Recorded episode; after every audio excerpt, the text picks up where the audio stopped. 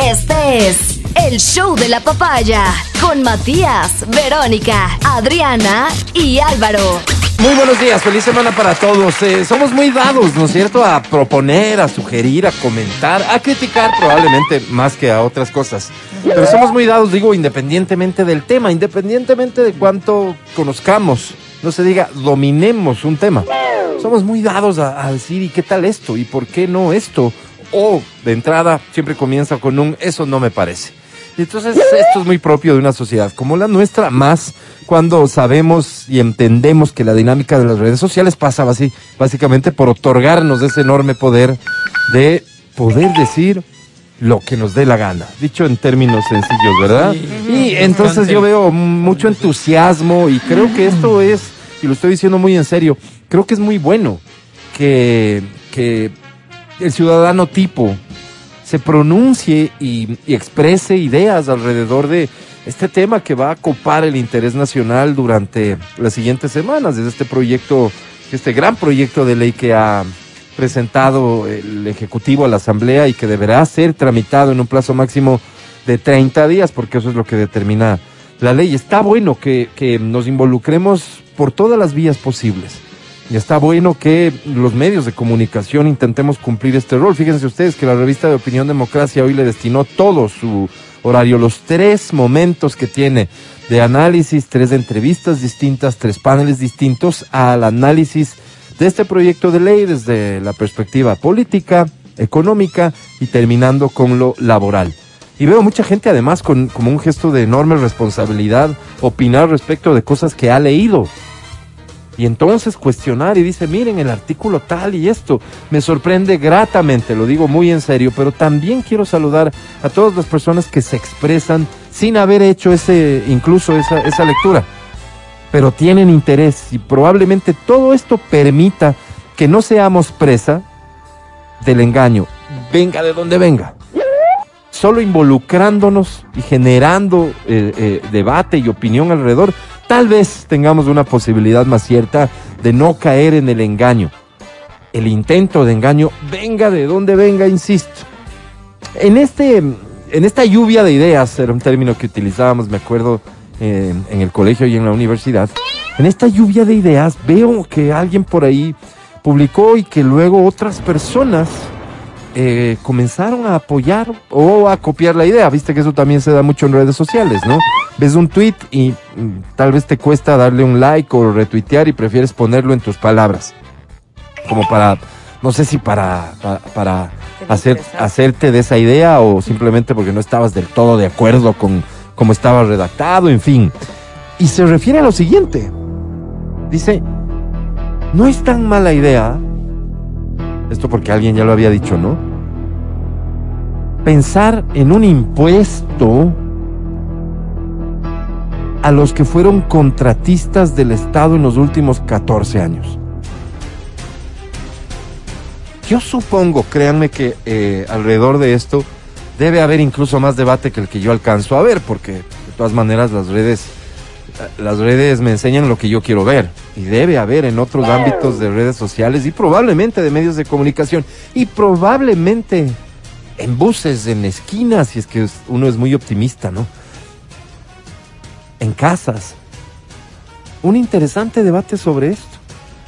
Digo interesante porque al final cualquier cosa que se diga debería ir orientado hacia mejorar nuestra, nuestro entendimiento, y la información que fluye sobre distintos temas.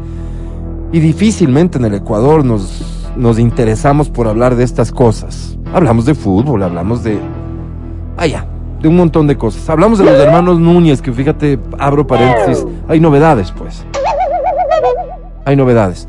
El abogado de los hermanos Núñez ha devuelto el dinero a la cooperativa esta que denunció. O sea, se produjo la devolución del dinero y así un desestimiento de lado y lado de iniciar cualquier acción legal en contra del otro. Qué bueno. Entonces ya la cooperativa ha salido a anunciar que, que han recibido el dinero y que ellos como dirigentes han procedido a devolver a los miembros de la cooperativa. Y anuncian que van a desistir de, de, de cualquier, Pero, o sea. van a desistir de, de cualquier acción legal Y, y hacen público también su gesto de confianza de que del lado de ellos, de los hermanos Núñez, tampoco va a haber una demanda en contra de la cooperativa. Parece que por ahí va el tema. Y lo otro es que se ha comunicado también que los hermanos Núñez ya no están en el país, pero no sean mal pensados, están de gira. ¿De acuerdo? Cierro paréntesis sobre el tema este. Digo, somos más dados a hablar de eso porque, porque sí, pues. Pero imagínate que la gente comience a compartir ideas sobre algo mucho más de fondo que es ¿y de dónde sacamos los recursos para sostener al país? Es la parte más importante seguramente del debate. Entonces dicen un impuesto a los contratistas. Y eh, me van a disculpar, a mí me parece me parece casi casi que una locura. Un impuesto a los contratistas. Y claro, es que se agrega el tema de eh, eh, que robaron, ¿no es cierto? Que, que, que entregaron coimas, que, vaya, que hicieron parte de un círculo de corrupción. Entonces, vamos de alguna manera intentando desgranar esta propuesta. Concentrémonos entonces en los empresarios que hicieron parte de un círculo de corrupción. ¿Cómo, ¿Cómo se determinaría esto? Solo la ley lo puede hacer, solo la justicia lo puede hacer. Estaríamos entonces hablando de un minúsculo grupo de empresarios que hayan sido, en efecto, sancionados por actos de corrupción en contratación pública. Imagínate en cuanto reduce el espectro de los posibles contribuyentes, ¿cuánto se reduce? Casi que se reduce a nada, ¿no? Porque si es que hacemos un poco de memoria, ¿cuántos casos de corrupción están sancionados por la ley? En realidad son pocos. ¿Cuántas investigaciones? Seguramente muchas. Pero vamos a, coincidir y estar claros en que el hecho de que ni siquiera existiendo una investigación, mucho menos solo por presumir, porque fue contratista del Estado, colocarle un impuesto. Digo, ok, vamos a pensar en un impuesto para los corruptos, empresarios corruptos, empresas corruptas. Ah, está interesante eso. ¿Cuántos son? Pásame la lista. Te vas a sorprender si tienes la lista de los que están sancionados por actos de corrupción. ¿Cuánto les vamos a poner de impuesto a estos ñatos? Y ese es el siguiente tema. Esto me recuerda mucho a un episodio que se dio años atrás cuando el entonces ministro de Cultura, cuando años atrás, fíjate, años atrás, antes del boom del streaming para consumir música, el problema de los artistas, de la música, de las películas, de, de las empresas de cultura y de arte era la piratería. Y era un problema muy serio, pues porque imagínate si un artista intentaba, hacía el esfuerzo enorme por sacar un disco que ya fue resultado de esto, un disco económico que costaba 5 dólares. El precio promedio de un disco era 12, 14 dólares, un CD, ¿no? Eh, y la piratería lo vendía el mismo disco y con bonus extra tracks ahí eh, por un dólar en la calle. Pelear con eso era imposible y eso estaba destruyendo la industria musical, no solo en el Ecuador, sino hacia afuera. Entonces todo el mundo un poco manifestaba preocupación sobre esto. No se le ocurrió mejor idea al ministro de entonces de Cultura que traer a las personas que comercializaban estos discos piratas y obligarles a facturar. Entonces tú ibas después de eso a una tienda de música que sabías que era discos piratas y ya te emitían factura. O sea, dicho de otra manera, se regularizó la piratería. Mucho me suena esta idea a regularizar el robo, pues. Porque resulta ser que si lo que le vamos a poner es un impuesto a los que roban, entonces eso entrará ya prácticamente en el cálculo de los costos. Vamos a ponerle un impuesto a los que robaron.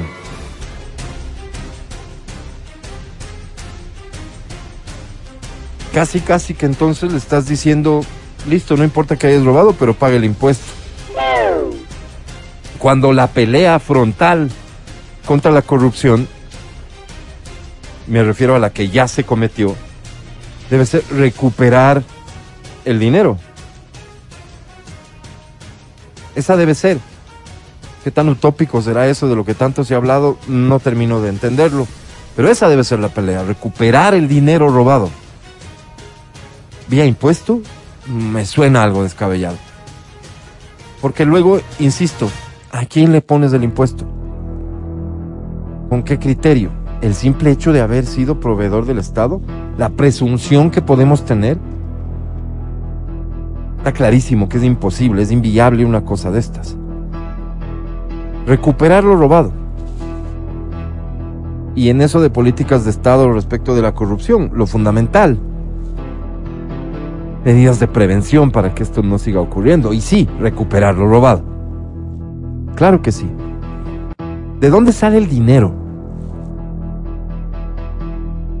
Bueno, el gobierno ha tomado una decisión. En términos generales, ha tomado una decisión.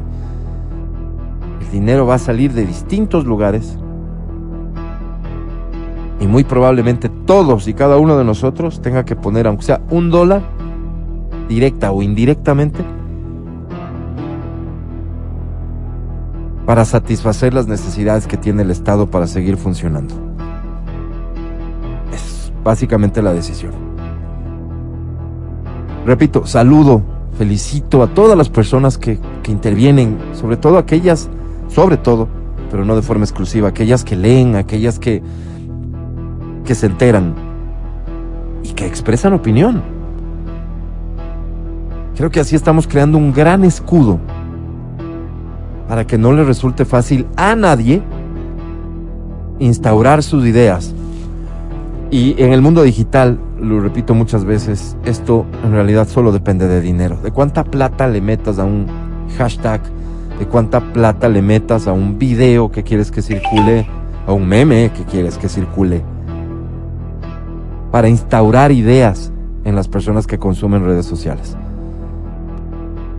Y ojalá los medios de comunicación todos estemos a la altura de la exigencia de este debate. Desde mi modesta lectura, estar a la altura de este debate pasa por tomar decisiones correctas en cuanto a quienes participan del debate. Ojalá estemos a la altura, ojalá la asamblea esté a la altura, que es lo que todo el mundo, en lo que todo el mundo coincide desde que inició el análisis de, de esto el viernes, que la asamblea esté a la altura significa de ninguna manera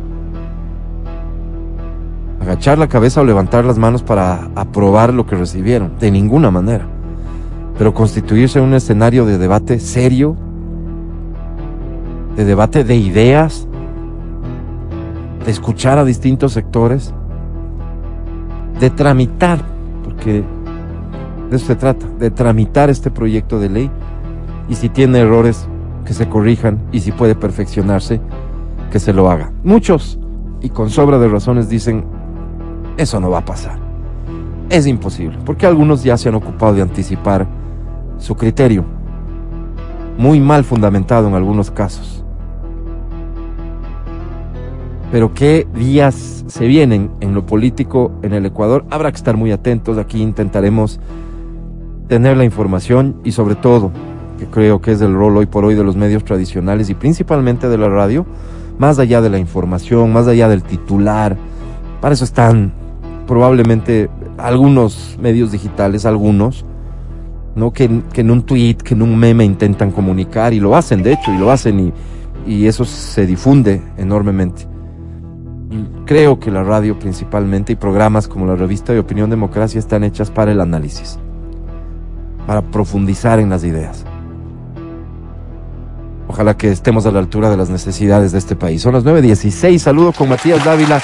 ¿Cómo te encuentras, amigo querido? Amigo querido, ¿cómo estás? Buenos días con todas las personas que nos escuchan. Igual, buenos días. A ver, yo creo que en el tema de, de, de los recursos, en el tema impositivo, yo había traído un, un artículo a colación hace tiempo y lo voy a, le voy a leer un párrafo que dice los ricos casi no pagan impuestos. En América Latina es un, es un documental de Dolce Vele. En América Latina dice la mayor parte de impuestos indirectos, la mayor parte de impuestos es indirecto, es decir, impuesto al consumo, pero hay muy poca recaudación, el patrimonio por ingresos personales o por impuestos a las herencias. El impuesto al patrimonio en la región corresponde en promedio al 1.8% mientras que en los países desarrollados corresponde al 8%. Es decir, la diferencia es gigante. Si nosotros queremos recaudar impuestos a través de... y me llamaba mucho la atención, por ejemplo, este, este radar en Ambato, oye, qué eficaz este radar que recauda 60 millones de dólares él solito. Entonces, claro, ¿a quién le estás recaudando? No estás recaudando evidentemente a las personas de la clase media que tienen su carro, no están. ¿Cuántas personas de clase alta estarán, de clase económica me refiero alta, estarán dentro del radar? Por poner solo un ejemplo. Entonces, cuando hablamos de impuestos, también habría que pensar cuántas de las grandes fortunas están eh, realmente recaudando impuestos y cuántas no. ¿Me entiendes? Eh, con relación al impuesto de los contratistas, no creo que valga mucho, valga mucho análisis porque es un disparate. O sea, es un disparate. Tendría que pagar, no sé, mi vecino, que me acuerdo que una vez fue a dar comida para una reunión de un ministerio, y también el compañero que hacía las cuñas de radio para alguna campaña del Estado. O sea, es simplemente ridículo. O sea, ni siquiera Solo- vale el análisis, ¿no? ¿Sabes cuál es el problema, Mati? Que estas son las ideas que, que más atención captan en, en, en algunas personas. Claro, claro. Es facilito vender eso de Sí. impuesto Claro. para los contratistas del Estado. Claro. Wow. Sí. Eh, O, no quiero ser contratista del Estado o le subo ya. entonces vale la pena que hablemos de esto, más allá de que en serio, como que no da ganas, pero vale la pena para que la mayor cantidad de gente pueda entender lo absurdo que podría ser una cosa de esto. Sí, sí, sí, sí. Eh, ahora, hay personas que en este momento han analizado, que están analizando, evidentemente los informativos de los medios de comunicación están analizando con diferentes, están presentando diferentes tipos de análisis. Y creo que nosotros como la población que está escuchando esto, estos 300 y pico de artículos, no tenemos que, que comernos la pastilla entera, es decir, no, no hace falta que eh, por respaldo, un respaldo eh, indiscutible, inalterable al presidente Lazo, yo estoy de acuerdo con todo, no, no hace falta. En algunas cosas estaré de acuerdo, en algunas cosas no estaré de acuerdo. Eh, yo creo que este tipo de cosas que pasa principalmente por el tema de eh, economía, eh, no registra buenos y malos. Es decir, el día de mañana van a ser nuestros hijos y nosotros mismos los que paguemos las consecuencias, tanto de buenos como de malos, de, de malas decisiones. Es decir, no tiene que ver con el respaldo político, sino tiene que ver con la lógica. A ver, ¿qué va a pasar si pasa esto? Yo, eh, cuando analizaba, por ejemplo, el tema de los dos códigos del trabajo, eh, al igual que cuando hablábamos de la, del, del rol de las Fuerzas Armadas, decía, a ver, veamos casos de éxito, ¿no? ¿Cuáles son los casos de éxito de países que tengan dos legislaciones con relación a un mismo tema? Sí, no encontré. Debe haber. Pero, sé. pero finalmente me pregunto, ¿por qué no? Porque esa es mi naturaleza. Siempre estar preguntando, oye, ¿por qué no? Ujú. Sí, yo particularmente estaría a favor de, este, de, esta, de esta medida. Claro, las personas que no están a favor dicen es renunciar a derechos, porque los trabajadores están renunciando a derechos, pero por otra parte, cuando yo me pongo en los pies del emprendedor y digo, oye, cuando yo quiero hacer un trabajo pequeño y necesito, por ejemplo, en imprenta, que es, que es necesito que alguien doble, doble un montón de folletos, necesito doblar 10 mil folletos, no le puedo contratar a esta persona todo un mes para y pagarle el sueldo básico, porque tal vez más fácil sea pagarle por trabajo, no sé, ¿no? Y si tengo recurrentemente esto el día de mañana, ya no tengo 10 mil, tengo que engrapar 10 mil fascículos de alguna otra cosa. Entonces, cuando voy viendo mis particularidades, digo, oye, yo sí estaría de acuerdo con esta, con estas dos posibilidades para tener, para que esta, para poder contratar así yo, ¿me entiendes? Pero evidentemente me pongo en los dos lados. Claro. Eh, si en este momento, y lo había dicho eh, oportunamente aquí, si es que yo salgo de este trabajo, el día de mañana salgo, pues me tendría que someter a la, a la, al, al otro código. Y eso para mí sería renunciar derechos. ¿Me entiendes? Entonces, yo creo que es una cosa que hay que analizarla eh, siempre desde los dos lados, siempre con cabeza fría. A veces podrá convenirnos, a veces no. Ahora, como no hay una sola verdad, como no hay una verdad escrita en piedra, es muy complicado que unos sean los tontos o los corruptos porque no estén a favor de esto. No, no creo que funcione así. Yo No, creo que son dos Creo que el visiones. término no es el correcto. O sea, son los corruptos porque no están de acuerdo. No, la corrupción creo que podría o no entrar, tampoco hay que descartarla. Pero creo que sí, de alguna manera, eh, la posición que algunos ya han divulgado sobre este proyecto de ley y las razones por las que dicen oponerse, sí te permite decir a ti, ok, estas son las personas a las que, por temas ideológicos, por lo que consideren, con quienes no va a ser posible ningún diálogo. ¿no es cierto? porque anticipan opinión de decir no estoy a favor de esto, definitivamente. No hacen un planteamiento. E- Ejemplo, el señor Salvador Quispe. Él es asambleísta. Y Salvador dice, linda ley del presi Lazo Guillermo. 50% menos horas de trabajo, 50% menos salario. Entonces, y dice, claro, al final, si no, aprobamos me dirán corrupto, consulten Ajá. nomás al pueblo, no puedo aprobar eso. Así es.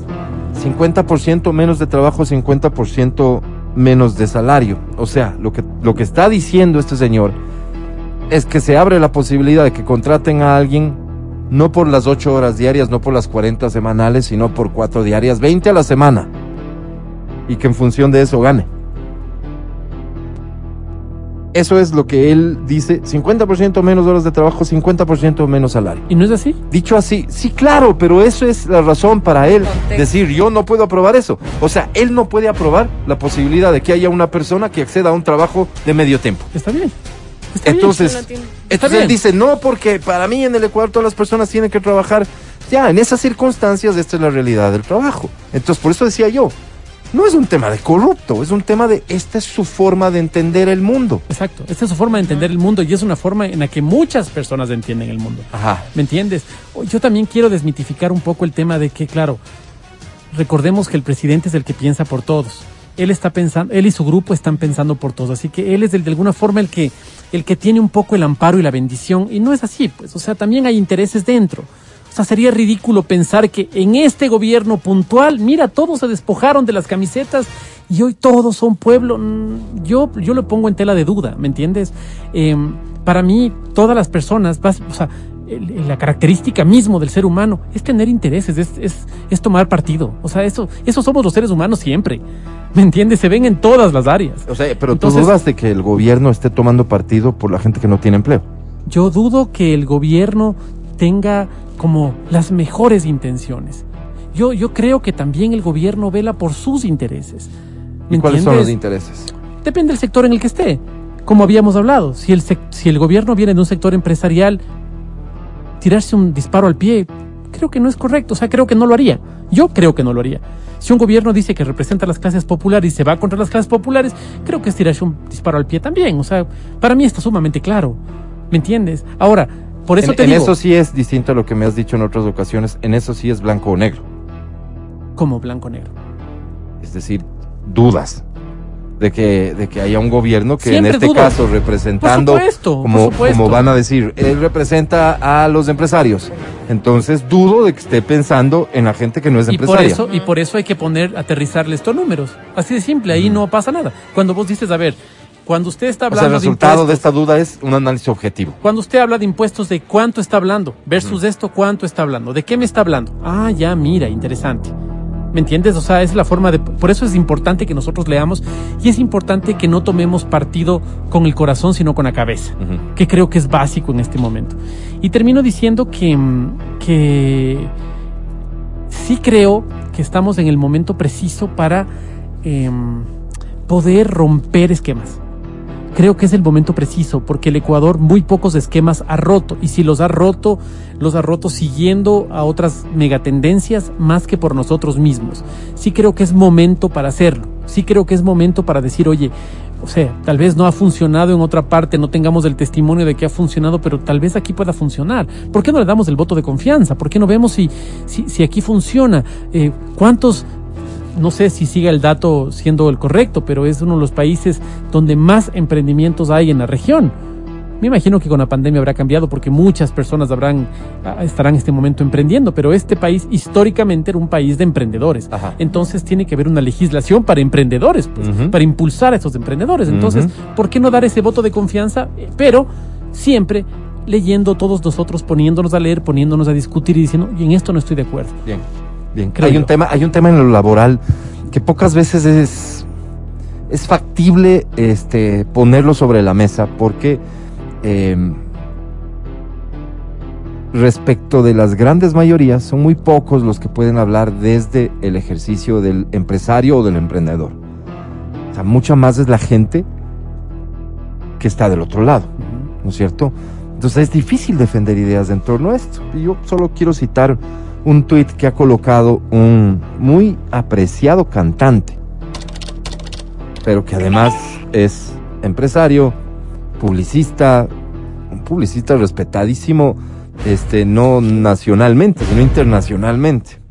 No quiero mencionar su nombre, pues porque al final no quisiera ponerlo, este, contra la pared si es que hay quien piensa diferente, pero él dice, cuando a tu empresa le va bien, escuchen este, este concepto, cuando a tu empresa le va bien, todos bien, con buenos sueldos y utilidades, pues todos puestos la camiseta. Cuando te va mal, a casa de nadie le importa. Solo esperan que los indemnices. Así no tengas un mango y estés a punto de quebrar. Ahí todos mandaron a lavar las camisetas. Me pasó, dice. No es solo una opinión. Él vivió una cosa de estas. Y fíjate que no se trata de señalar con el dedo a nadie. No se trata de señalar con el dedo a nadie. Pero eh, mucha gente ha intentado hacer ejercicios de lo que significa para, digamos, un empresario, sin tenerle miedo al término, enfrentar las crisis. Lo que significa para el empresario enfrentar las crisis. O sea, no vender lo mismo, no tener los mismos ingresos, pero tener las responsabilidades en lo laboral, no se diga en otros ámbitos, en lo laboral, inamovibles. O sea, tener que seguir cumpliendo con todas las personas que ahí trabajan. Entonces, no se trata de señalar a nadie con el dedo y decir ustedes son unos indolentes porque no se ponen en el lugar del empresario. Porque así mismo hay muchos casos lamentables, creo que son los menos, pero hay de los empresarios indolentes que explotaron a la gente que trabajaba con ellos. Así es. Así es. Pero ponerse en los zapatos del otro en una situación en la que mis intereses y los de mi familia están en juego, oigan, debe ser bien jodido. Debe ser bien jodido aspirar a que un colaborador de una empresa renuncie a lo que la ley dice que son sus derechos, independientemente de que el que era mi jefe haya quebrado y tenga que vender todo lo que tiene para pagarme mi liquidación. Casos, muchos. Por pandemia, muchos así como casos de abusos del otro lado, por supuesto. Pero es interesante porque que se atreva a alguien y no el gran empresario al que le van a señalar con el dedo a decir, esta también es una realidad, no solo es la realidad de la persona que trabaja y a quien se le podrían conculcar derechos más allá de que el mensaje repetido una y mil veces y seguramente se seguirá repitiendo es a nadie se le va a desconocer los derechos que tiene adquiridos al día de hoy. El escenario que plantea el Mati como salida a su crítica es, ah, pero si es que pierdo mi trabajo hoy y me vuelven a contratar y se hace uso del nuevo código, entonces perdí derechos. No sería el término exacto perdí derechos porque estás acogiéndote en función de una nueva normativa a otros derechos, que no serán los mismos del código anterior, pero en ese escenario en el que pierdas tu trabajo hoy, y que te vuelvan a contratar en base a la nueva ley. Si comparas, tal vez haya cosas que ya no estén en la nueva ley. Así es. Es que sabes, ¿sabes dónde creo que hay el problema? El otro día conversábamos con Adriana, ¿no? Y decíamos, Adriana decía, oye, no me paga tal estudio, no me paga tal cliente. Lo que molesta es que este cliente está posteando las fotos de cómo está en Miami, pues. Entonces, para ir a Miami sí tiene plata, pero para pagarme a mí no tiene. Entonces, lo que alguna forma, de alguna forma molesta es que el discurso del empresario tipo, sí, y aquí voy a hacer una generalización que le puede caer muy chancha a muchas personas, es esta vaina de nosotros los empresarios ganamos más porque nos estamos jugando más tú trabajador no te la juegas. Yo tengo que jugarme, yo doy la cara a proveedores, yo soy la persona que tiene que ir a los bancos, yo soy. El que está poniendo el capital en juego. El, capital en juego. ¿Y no es cierto? Es, es totalmente cierto. Ok. Entonces, como lo pones en juego, así mismo tienes que responder. Tú lo pusiste en juego, tú decidiste ser empresario. Sí, sí. Cuando quiebras, tienes que hacer, o sea, tienes que responder por las personas que contrataste. Correcto. ¿Por qué, ¿Por qué debería ser al revés? ¿Por qué cuando quiebras, sí, todos tenemos que ser solidarios con tu condición? Si tú cuando estabas bien dijiste que te la jugabas. pero, pero nada más no pierdas de vista este, ¿no? Eh, este detalle. Cuando le va bien y hay utilidades, se distribuyen conforme determina la ley. Cuando le va mal, nadie asume nada que no sea él que arriesgó el capital. Por supuesto. Entonces, aquí de lo que se trata no es de comparar una situación con otra. Aquí de lo que se trata es, a ver, espérate un rato. Si este país necesita tanto empleo, ¿cómo hacemos que exista una, una posibilidad de obtener un empleo? garantizando a las personas que tienen algún capital a invertir. ¿Cómo garantizas a esas personas? No se trata de pisotear los derechos de quienes vayan a trabajar, pero tampoco de ponerle en unas reglas de juego como las que acaba de describir, porque muy probablemente, muy probablemente, más de una persona prefiere tener su dinero en una póliza o lo que sea.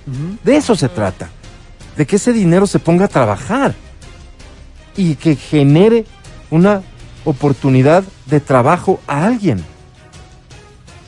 No estamos hablando de un código hecho hace 10 años, estamos hablando de un código hecho hace muchísimo tiempo, demasiado tiempo, y que seguramente ya necesita ser revisado, pero como hablar de revisar el código laboral en este país provoca que al día siguiente todas las organizaciones sociales estén en la calle, entonces la propuesta política que encontró el gobierno es decir, ok, entonces no topamos este, pero vamos a crear un escenario nuevo para alentar estas cosas, en donde se está incluyendo un montón de cosas que vienen de la mano además de lo que hemos vivido en estos últimos meses, años.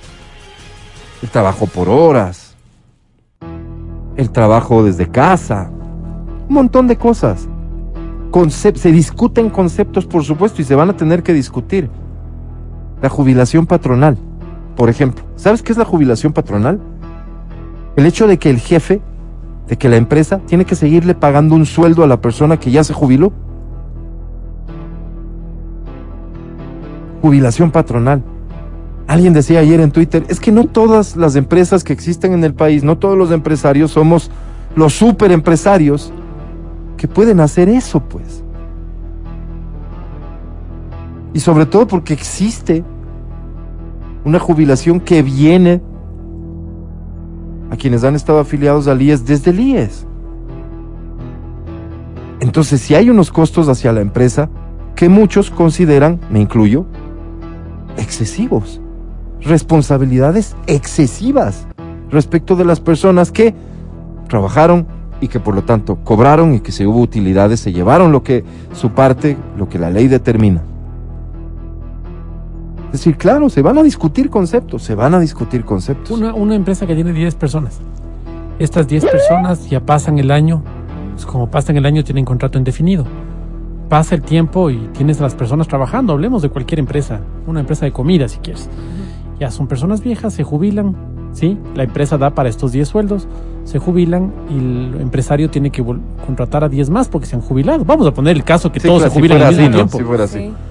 Y ahora, ya no paga 10, sino paga 20 pagas 20 sueldos. Entonces, encareces el producto para que el que sufra sea el cliente, pero el cliente no te va a pagar esos precios. No, entonces, ¿qué es lo que pasa, Mati? Antes de que cumplan el tiempo que te obliga como, como patrono a tener que cumplir con este requerimiento, se despide a la persona, se le paga la indemnización conforme a la ley y listo. ¿Cuál es el problema? Que hay mucha gente que cumple el tiempo este cuando aún está en, plenas condiciones de seguir trabajando. Entonces, es despedido del trabajo pagándole su liquidación, porque es, digamos, no hacerlo implicaría saltarse la ley y significaría, ojalá no fuese así, un juicio y que se le obliga a pagar, básicamente, hacer algo ilegal. Pero muchas de esas personas quisieran seguir trabajando. Y seguramente muchas de esas personas aún le serían muy útiles a esa empresa. Pero imagínate lo que es, ya en muchos casos dicen, es que no solamente mm, yo como el dueño de la empresa, si fuera una empresa familiar, mis hijos van a tener que seguirle pagando el sueldo a este señor. Porque resulta que comenzó a trabajar joven y que cuando tiene 50 años ya puede eh, jubilarse. 50 años, podría trabajar fácilmente y querría trabajar no sé cuántos, 15 años más. De eso se trata también. O sea, y por eso digo, es que no, no ha sido el país un escenario amigable como para discutir estos temas. Porque cuando un gobierno se atreve a cuestionar esto, y no se diga, un empresario se atreve a cuestionar esto, imagínate la cantidad de dardos que le van a caer, pues. Entonces, ¿qué decisión, repito, toma el gobierno? Vamos a dejar esto así porque no estoy para darme el lujo de entrar en un caos político en una situación en la que el país necesita otras cosas. Dejamos este código así como está y creamos uno para nuevas relaciones laborales. Adri Mancero, te saludo, ¿cómo estás tú? Buenos ¿Cómo días, ves todo? buenos días chicos. Nada, sabes que me quedé medio, medio, no sé, Me quedé pensando en lo del tema de los hermanos Núñez. la verdad, la verdad, yo dije... Pero ya devolvieron la plata, ¿por qué te No, amargas? ¿Cómo? O ¿Ah? sea, yo, yo, yo, no que no lo conocía. O sea, era como que, ¿a qué Pero ya le jugamos? conoces, pues. ¿Quién la ha sabido conocer, no? O sea, Claro. peor que eso, ¿no? ¿Por qué recibió esa plata? No le conozco, luego llama, luego devuelve, luego se va de gira y es como, mm, ok. Sí, sí, sí debe ser. Yo no digo que no, pero Se va de gira. Pero qué sí ha ca- de ser. pero- pero tuvo qué- peritonitis también, qué uno de ellos. casualidad. Mauricio tuvo, a ver, el de pelito largo, Mauricio, sí, o Mauricio, Orlando, sí, Mauricio. Tuvo peritonitis. Justo cuando pasó esto tuvo peritonitis y ahora ya se recuperó la peritonitis y ya se va de, de gira. Según yo, es como rápido, ¿no? La recuperación y todo. No sé, no sé, me deja No pensando. resiste el menor análisis. Me deja pensando y yo exijo unas disculpas. O sea, digo, no sé, algo, ¿no? Se van y ya. ya. Y, y, y, y las declaraciones además que eran, bueno, déjenos trabajar, ya pedimos disculpas, este, por favor no tomarán represalias para el trámite que está ahí, este, ya estamos en paz, ¿no? Sigan todos con su vida. No es así, pues. Claro, claro. Y uno se queda pensando y dice, ¿en serio se fueron? ¿En serio ni siquiera hay unas disculpas? O sea, ¿qué va a pasar después? Vamos a esperar. Y van a ver que esas disculpas no van a llegar y van a seguir como que nada. ¿Y, no de qué te nada. servirían las disculpas? Porque a mí me suena, a mí me suena, a mí me suena peor que devuelvan la plata. O No, sea, no. ah, disculpen. O sea, no, no, no, o sea, que, que, que, que den, que, que den la cara, pues. Ah, no, sí, A la justicia. Sí, claro, Y que se inicie un proceso. por supuesto, y se fue. Eso es lo que deberíamos de exigir, por supuesto. Pero como eso, digamos, existe una mínima posibilidad de que pase, mejor nos vamos de gira, ¿no? Oye, ¿y la integridad, ¿qué, qué, qué, qué falta hace la integridad? Entonces eso, aquí- aquí, eso claro, habla te de pones a pensar. ¿Cómo, se, también, ¿no? ¿Cómo se debería llamar el siguiente disco de los hermanos Núñez? Eh, Ahí puede, Ay, ahí puede no la gente aportar. ¿Cómo? Te pones a pensar, te pones a pensar, y estas son las cosas que te desobligan como país. A ver, ¿qué está mal aquí? Ya, yo hago lo mismo que los hermanos Núñez y el día de mañana me voy. Me O sea, ¿cómo, cómo te vas?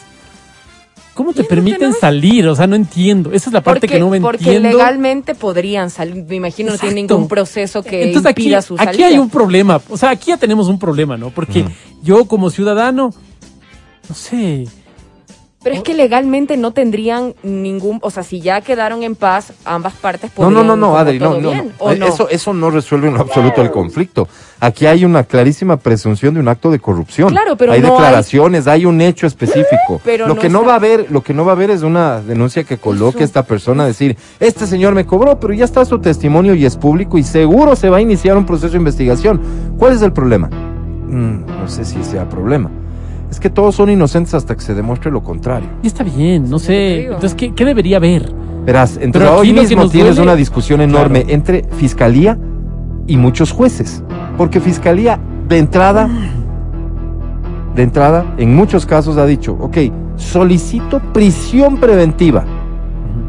Esta es una medida extraordinaria porque fiscalía puede tener la duda de que esta gente va a querer volarse.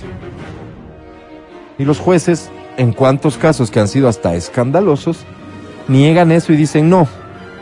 Le vamos a poner como requisito que se presente una vez a la semana ante eh, este juzgado.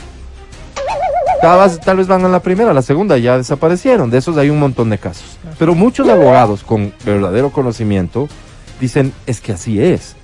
O sea, abusar de la prisión preventiva no se puede, porque Claro, eso claro, además claro. es llenar las cárceles y, y seguimos aumentando el problema general de la inseguridad. Te digo una cosa. No es tan simple como que uno dijera, pero fueron". ¿cómo les dejan escapar? Sí, sí, sí. Yo creo que yo creo que más bien debe ser simple. A ver, me voy a poner del otro lado. Sí, en este momento de, por Matías Dávila hay una presunción de un acto de corrupción. Yo no tendría ningún problema con que me pongan un grillete, ¿sabes? No tendría ningún problema en que me quiten la, la- la- eh, que me prohíban salir del país. Mientras se aclare el acto de corrupción.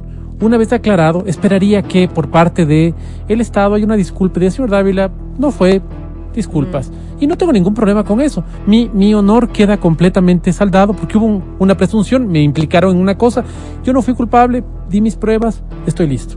Pero no salí del país, no me reí de las personas. Eh, la prohibición de salida del país eso- significa que no puedes salir formalmente. ¿Sabes cuántos han salido? Pero tal vez eso, por eso te digo, tal vez el grillete. Bueno, Es que exceptuando Fernando de tu Alvarado. integridad, porque tú eres una persona Por eso te íntegra. digo, yo no tengo problema con que me ponga el grillete. Ya yo, yo ¿Cómo no? ¿Qué vas a decir? ¿Lo que Paola Pavón, que es un honor portar el grillete? Pero Álvaro, pero es- yo prefiero, yo prefiero esto. Yo prefiero tener un grillete y después decir, ¿saben qué? Me pusieron el grillete, pero nunca se comprobó nada contra mí. Que decir, me salió una gira, me fui del país y como ya se complicó la cosa, me quedé afuera. No, no, es que, es que No, tú 15 estás poniéndote van en el, tú estás poniéndote en el escenario de que Matías Dávila es un tipo inocente y que se somete a, a lo que tenga que someterse. Piensa en ese mismo Matías Dávila inocente, sabiendo que, y solo menciono, no- no, pero es que ni de lejos estoy diciendo que sea el caso de los hermanos Núñez, sabiendo que tú eres objeto de una persecución política, Claro, que van ¿qué a utilizar la justicia para hacerte ver culpable. Claro, claro. Entonces Entonces ese Matías Dávila, claro. que es papá, que probablemente para entonces sea abuelo y qué sé yo, dirá, espérate un rato, yo no me puedo someter a Adiós. esto. Me voy. Mientras tengas las posibilidades, Me voy. vas a Claro, irte. claro. Entonces aquí, por y eso así habrá digo, casos y casos, ¿no? eso es lo que debería analizarse. Eso debería analizarse. Eso es lo que se analiza. Entonces llegas a la conclusión de, espérate, como que a todo el mundo ponerle esto no se puede, a todo el mundo ponerle esto no se puede, hay que seguir manejando desde el criterio del juez todo esto. Pero a los hermanos Núñez ni siquiera, creo, hasta el momento se les ha iniciado una causa, una investigación. No sé si es que me equivoco. Ese es el problema. No, por pues. eso fueron. Acuérdate cuando se avisaba por parte de Fiscalía que iban a haber sorpresas en el caso Ina Papers. Ujú. Ese fue el señor. Y ahora dijo que se va a quedar un tiempito más. Y si la cosa se pone gorda, ¿vos crees que va a ser tan pendejo para volver? No, pues. No, No, vuelve, pues. pues. No. O sea, yo me acuerdo que. ¿Te acuerdas que Lucio Gutiérrez tenía como la. Él tenía como el orgullo de haber sido. Él había respondido con cárcel, Él, había él vino y se entregó. Entonces, interesante. claro. Sí, yo no estoy de acuerdo con Lucio Gutiérrez en muchísimas No, cosas, yo tampoco, pero eso pero, me parece. pero como- eso, y le agrego una cosa más, ya que lo mencionas, un tipo que está trabajando como expresidente, el otro día decíamos, no expresidente, camina por la calle, tranquilo, solito, Rodrigo Borja. Lucio Gutiérrez ahí está camellando, cargando sus, sus botellitas de, de la bebida de guayusa que ahora produce, ahí está. No, ahí está. Trabajando, moviéndose, expresidente de la República, que en efecto fue acusado, que luego la justicia le dijo que no, que se entregó, que no ha dejado de ser candidato cada vez que hay elecciones y a eso también yo me he opuesto porque Así creo es. que ya pasó su momento y lo único que ha permitido es distraer del escenario, etcétera, etcétera, que su última campaña entró casi en lo ridículo. Sí, Lucio, políticamente ninguna coincidencia, pero hay que reconocerle estas cosas que lo distinguen Exacto. de la gran mayoría, Exacto. sino de todos. Exacto. Exacto. Dio la cara a la justicia y dijo, a ver, aquí estoy. Exacto. Se aguantó meses de cárcel. Y muchos dirán, ¿y yo por qué me voy a aguantar si soy inocente? Pues así es. Tienen toda la razón también. Así que, caracho, fíjate las novedades, ¿no? Del fin de semana, lo de los hermanos Núñez, este dueto extraordinario, musicalmente hablando. Devolvieron la plata, por si no lo escuchaste. Devolvieron la plata, la cooperativa sale a decir, sí, ya nos devolvieron la plata. Y nosotros ya, a su vez, hemos devuelto a los socios de la cooperativa que pusieron su aporte para entregarles 10 mil, creo que era, ¿no? Y, eh, y hay un compromiso de nuestra parte de no poner ninguna demanda en contra de los Ni señores ninguna Núñez. traba en el trámite también que pues, Y por que ellos se han son- comprometido tanto Ah. a no poner una demanda en contra de la cooperativa como a que no haya inconvenientes en el trámite de ellos por el cual esta cooperativa Ay, no. pagó irregularmente 10 mil dólares. que- Carajo, ¿dónde- aquí no hay víctimas. Qué loco, ¿no? No hay víctimas y Qué encima loco. ya se pusieron de acuerdo para no hacerse nada. Y seguramente Y mañana, si tuvieran la dicen. oportunidad, se abrazan y se ríen. Eso dicen. Y por favor, solo eh, pedimos que nos dejen trabajar. No hay derecho. No hay derecho. Sí, este es el país en el que estamos. Pero 15 días nomás se fueron, ya vieron. Ojalá, veamos, ¿no? Veamos, 9.46. O sea, es que así es, veamos, ¿qué pasa? Y si tenemos que tragarnos nuestras palabras de que lo que sucedió aquí es una fuga, pues lo haremos, Así es. lo haremos. Y, y vuelvo a poner a disposición nuestros micrófonos de la persona que se sienta afectada por cualquier cosa que decimos, en realidad, directamente, ¿no? O sea, directamente, si lo hemos mencionado en alguna ocasión, no porque hemos dado tal o cual opinión y que se sienten ofendidos o agredidos, no, directamente, como determina la ley. Aquí comienza el show de la papaya. Feliz semana, queridos amigos. Feliz semana, amigo mío. Este es el show de la papaya.